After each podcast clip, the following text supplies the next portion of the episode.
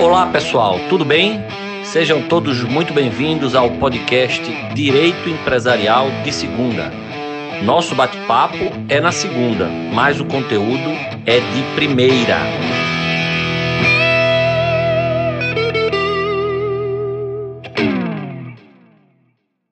Olá pessoal, tudo bem? Vamos começar mais um episódio do nosso podcast Direito Empresarial de Segunda.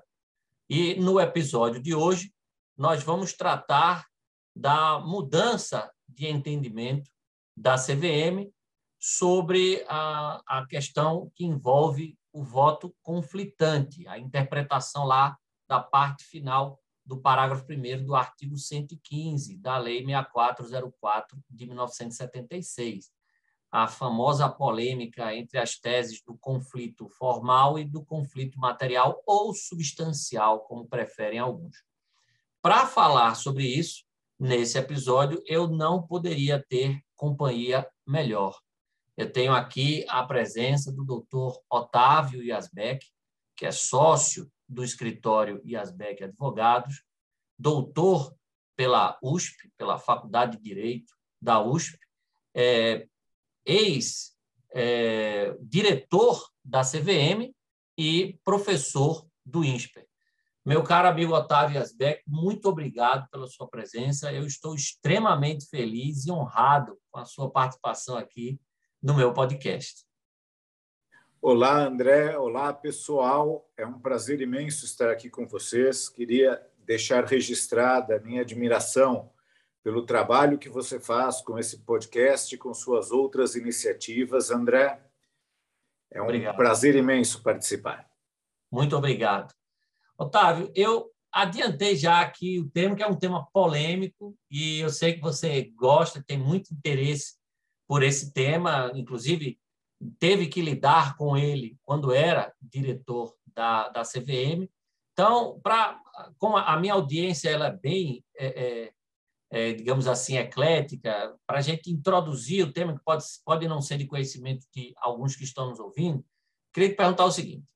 É, os jornais, os jornais, principalmente os jornais especializados, né, anunciaram aí há alguns dias que o colegiado, o atual colegiado da CVM, passou aí por recentes mudanças importantes, é, no julgamento de dois casos recentes, o caso da Saraiva e o caso da Springer, o colegiado alterou a jurisprudência da CVM sobre a polêmica questão do voto conflitante. Né? Como eu disse, aquela interpretação ali da parte final do parágrafo 1 do artigo 115 da LSA.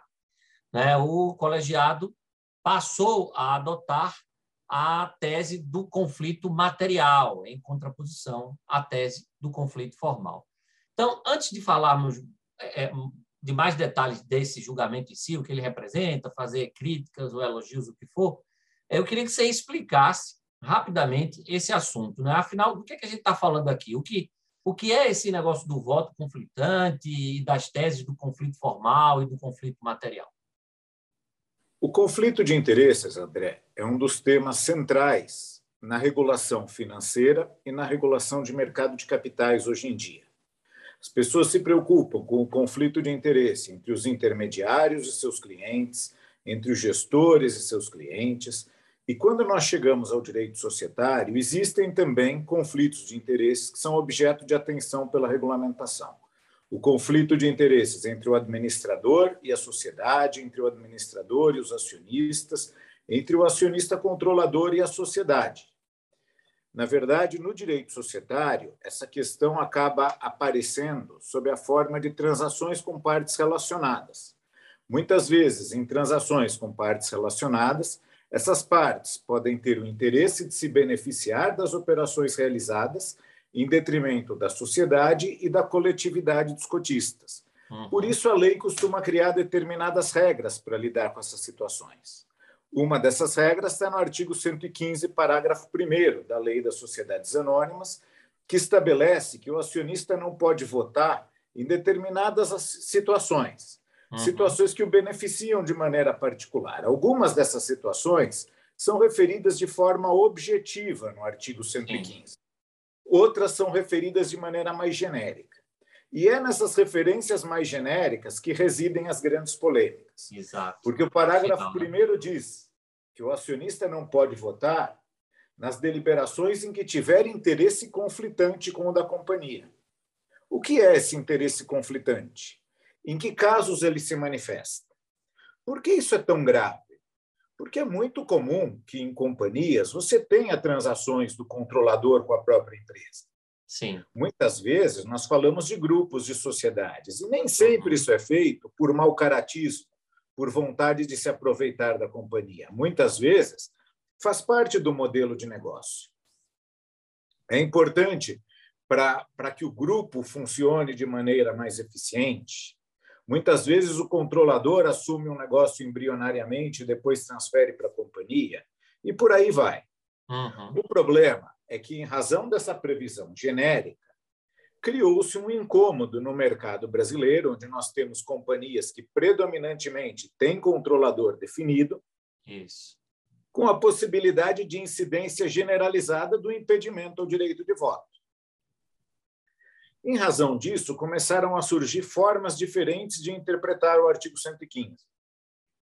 A primeira delas, que é a forma a qual eu me filio, acabou ganhando o apelido de teoria do conflito formal de interesses. Isso. Havendo posições contrapostas, existe conflito de interesses e a parte deve evitar votar nessas situações. No entanto, surgiu uma outra teoria eh, que tem como principal defensor o professor Erasmo Valadão, que é a chamada teoria do conflito material de interesses. O professor Erasmo diz que conflitos de interesses são dificilmente identificáveis prima facie, em um primeiro momento, que, em razão dessa dificuldade, não dá para dizer que o acionista esteja impedido de exercer o seu legítimo direito de voto. Na verdade, se reconhecerá que o acionista estava impedido se, ao cabo, a operação gerar dano para a companhia. E o professor Erasmo defende essa posição com base, inclusive, em outros dispositivos da lei. Por exemplo, o artigo 117 fala que o acionista controlador pode operar com a companhia desde que em condições equitativas, ou seja, não são proibidas essas transações. Uhum. O próprio artigo 115, no parágrafo 4 diz que a deliberação tomada em decorrência do voto de acionista que tem interesse conflitante com o da companhia é anulável e que o acionista responde por perdas e danos. Ora, se a deliberação é anulável, de acordo com o professor Erasmo, é porque, ele votou. é porque se pode votar. É. A minha sensação é de que essa argumentação é falha. É uma leitura pessoal e é a leitura que a CVM adotou desde 2010 Sim. até agora, muito recentemente. Por que motivo? Porque o parágrafo 1 do artigo 115 traz uma efetiva vedação. Eu não nego que, na prática, seja muito difícil identificar alguns casos de conflito. E eu não nego que, nessas situações, é natural que o acionista vote. É até por isso que o parágrafo 4 diz que a deliberação pode ser anulável a posteriori. No entanto, para mim, existe a prioristicamente uma vedação. É errado dizer que existe uma autorização para votar porque o próprio dispositivo legal diz distintamente.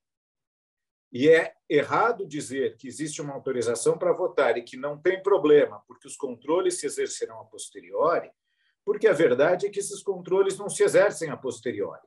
As partes prejudicadas, os acionistas minoritários, não têm acesso à companhia para saber se houve dano ou não. Não são eles que controlam as demonstrações financeiras. Da mesma maneira, nós sabemos que as ações de responsabilidade contra companhias, contra acionistas no Brasil, não decolaram.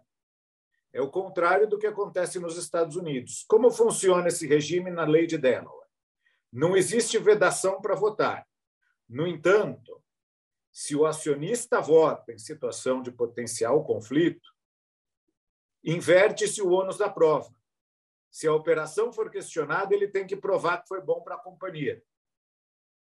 E lá, como nós sabemos, existe uma indústria de ações que faz com Sim. que haja um volume de litigiosidade muito grande.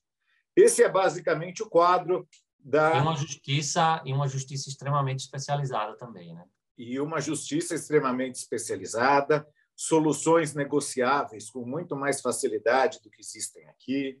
Exatamente. Entendi. É, e na prática, Otávio, o que é que, o que, é que significa é, essa mudança de interpretação?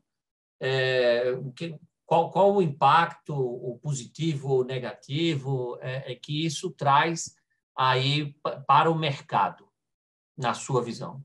É, a, a, minha sensação, e eu sempre faço essa ressalva, porque afinal eu tenho uma posição nessa discussão, então eu tento ser um pouco, pelo menos, transparente em relação à minha posição. Sim. A minha sensação é que essa decisão tem um problema a partir do momento em que ela autoriza o acionista a votar, mesmo que haja uma situação de conflito desenhado. Mesmo que ele esteja vendendo um ativo para a companhia, que não haja uma avaliação independente, não haja nenhum outro tipo de controle, ele estaria a prioristicamente autorizado a votar, porque o conflito, por essa teoria, se apura sempre posteriormente. Isso pode permitir diversos abusos, em um ambiente em que o controle judicial não existe e em que a CVM é lenta. Hum. Da mesma maneira, existe um outro efeito que me preocupa, que é o fato de que o Brasil galgou muitas posições nos rankings globais de governança a partir do momento em que se começou a reconhecer o impedimento. Eu me lembro da reação de investidores institucionais, da reação dos fóruns internacionais, quando se reconheceu essa situação na CVE. Hoje nós corremos o risco de perder essa posição. Qual é, para mim, a solução adequada, então? Como você vê, eu só vejo efeitos negativos nessa decisão. É, Mas então eu você... reconheço Sim. que é importante não ser muito radical, que é tá. importante tá. Pedir o voto em todos os casos. Para mim, o que seria correto seria nós termos a maturidade de mudar o nosso regime para permitir soluções legitimadoras. Ao invés de dizer o acionista sempre vota e eu apuro depois o conflito, ou o acionista nunca vota, o importante seria reconhecer que eu tenho mecanismos de validação que podem ser adequados. A operação pode ter sido negociada com elementos que garantam independência, pode ter avaliações independentes, Pode haver operações nas quais nem caiba falar em conflito, e um dos casos julgados pela CVM nem era mesmo caso de conflito, o caso da Saraiva. Sim, verdade. Tanto então, que houve até a, a, a, absolvição, né? Sim, tanto que houve a absolvição. Eu acho que o segredo residiria em criar mecanismos que validem a atuação, que protejam a sociedade e que não sejam extremamente radicais. Mas, para isso, nós precisaríamos fugir dessa discussão teórica entre conflito formal e material. Entendi. Então, é, resumindo, sua posição seria a seguinte: você não acha nem que deve haver uma, uma assim, falando de legiferenda, digamos assim, considerando a lei do jeito que ela está, você entende que não há como interpretar pelo conflito material, porque, na sua visão, ela é muito clara, né? não há um impedimento de voto. É, é, portanto, embora você acha que o ideal não seria a, a isso. Então, você, creio eu, é a favor de uma mudança legislativa né, para se resolver isso. Nem, nem tanto ao céu, nem tanto ao mar. Nem a proibição em 100% dos casos, nem uma liberação total, é, é, que seria a tese do conflito material, porque, na sua visão, pela própria situação institucional do Brasil, há, haveria um risco de muitos casos de efetivo conflito não acabarem não sendo combatidos futuramente, em virtude de uma lentidão do processo administrativo na CVM, de, de uma ausência de cultura de ações de responsabilidade no Brasil, de, da falta de uma especialização no judiciário para lidar com essas questões. Se eu entendi bem, é isso, né? Exatamente, André, é isso mesmo. E a minha sensação, a minha crítica à CVM nesses julgamentos é que ela poderia ter decidido sem se prender a essas categorias. E se nós não tivéssemos nos prendido a essas categorias 20, 30 anos atrás, nós poderíamos já ter criado essas situações, ter criado Entendi. essas soluções. Nós poderíamos ter pensado em como levar operações legitimadas para a Assembleia, poderíamos ter criado diversas soluções que não nos fizessem ser nem radicais para um lado, nem radicais para o outro. Entendi. É, o, o, no final, acho que tem uma parte é, do voto do diretor-presidente João Pedro Nascimento, que eu queria destacar aqui, vou ler aqui, queria que você é, é, também desse sua opinião sobre isso. Ele fala assim: ele fala, é importante que se diga que é justamente por defender o critério substancial, né, o critério material, ele se filiou também à tese do conflito material, que a tarefa de julgar um caso como este se torna ainda mais difícil, uma vez que é necessária a análise cuidadosa dos fatos e das características do caso concreto, a fim de se verificar se, após o exercício do direito de voto, houve de fato conflito de interesses, e, desse modo, poder se determinar se o caso é passível de condenação ou absolvição.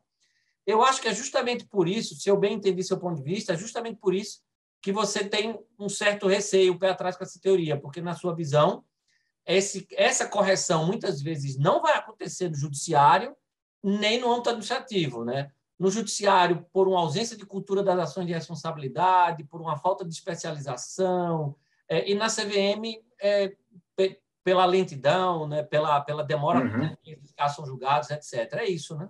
Exatamente. Se você me permite um comentário adicional. Claro. Eu acredito que julgar é sempre difícil, com conflito formal ou com conflito material. Você também esteve em posições em que você precisou Sim. decidir diante de interesses públicos, e é sempre muito pesado o ônus que cai sobre as costas do julgador ou da pessoa que está tomando a decisão em casos que não envolvem propriamente julgamento. Nesse sentido, tanto faz ser conflito formal ou material, o julgamento é difícil. No conflito formal, ele é difícil porque se você olhar e identificar no caso que não havia conflito, também não havia impedimento. No caso do conflito material, você vai identificar se havia conflito por uma punição em razão do abuso. No outro Sim. caso, por uma punição em razão de não se haver observado impedimento. Mas, em todos os casos, é necessário analisar o caso concreto. É por isso que eu acho essa dicotomia pouco produtiva. Entendi. Você, você eu estou pensando alto aqui, você acharia viável a, a, o estabelecimento de, sei lá, um processo administrativo prévio, quando identificadas certas, certas situações que vão ser deliberadas e pudesse você instaurar ali um, um, um procedimento prévio celere para se determinar isso antes e aí sim autorizar. Não, aqui não há, então pode votar. Aqui há, então não vai votar. Sabe qual a minha preocupação com isso, André? A possibilidade de se jogar para o órgão público a decisão acerca da possibilidade de votar em todos os casos. Entendi. Uma estrutura burocrática analisaria o caso concreto e teria que decidir muito rápido se tem ou não tem conflito, se a parte é ou não é independente. Ah, isso, para mim, seria um problema. Mas isso é poderia ser feito por comitês independentes? Por, por... Aí, Aí sim. sim né? Aí sim. Aí né? sim. Eu acho que comitês independentes, outros mecanismos de legitimação que reforçassem o processo decisório poderiam ser de grande valia nesse processo. Maravilha, maravilha. Meu caro Otávio, eu acho que está absolutamente bem explicada a questão é, não apenas a, a, questão em si, né, de um modo geral, mas a, a sua posição e a posição que a, que a CVM adotou. Eu já havia até tratado desse tema no episódio anterior do podcast, coincidentemente com o João Acioli, que na época ainda não era diretor, é, hum. nem havia essa, essa, expectativa, e acabou se tornando diretor, está é, tá participando desses julgamentos, embora ainda não tenha manifestado seu voto, houve pedido de vista pela diretora, é, e ele ficou para votar depois, mas assim, a posição dele já é conhecida. Quem viu, quem, por exemplo, ouviu o podcast que ele fez comigo, sabe da posição dele é, histórica. Mas assim, é, acho que está muito bem explicado. É, eu queria passar a palavra uma última vez para você, se você quer fazer algumas considerações finais e te agradecer mais uma vez, assim, imensamente você dispor aí do seu precioso tempo para estar aqui comigo, com a nossa audiência, falando sobre esse importante tema de direito societário. Eu gostaria inicialmente de agradecer muitíssimo pelo convite, André, de agradecer à audiência pela atenção. É, o que eu gostaria de deixar destacado no final é que, para mim, a grande perda que nós temos na discussão sobre conflito de interesses, que é um tema tão importante no direito societário, reside no fato de nós ficarmos presos a categorias teóricas, a categorias conceituais. O importante, quando se exerce uma atividade pública, quando se depara com qualquer tipo de problema, é resolver o problema. O importante para nós seria não remetermos à doutrina, a grandes debates, ao que diziam os italianos, os alemães, mas sim buscar a solução de problema compreendendo os interesses contrapostos que existem, compreendendo as posições legítimas que podem existir dos dois lados. Esse é o grande desafio que nós enfrentamos. Essa, para mim, seria a mensagem final.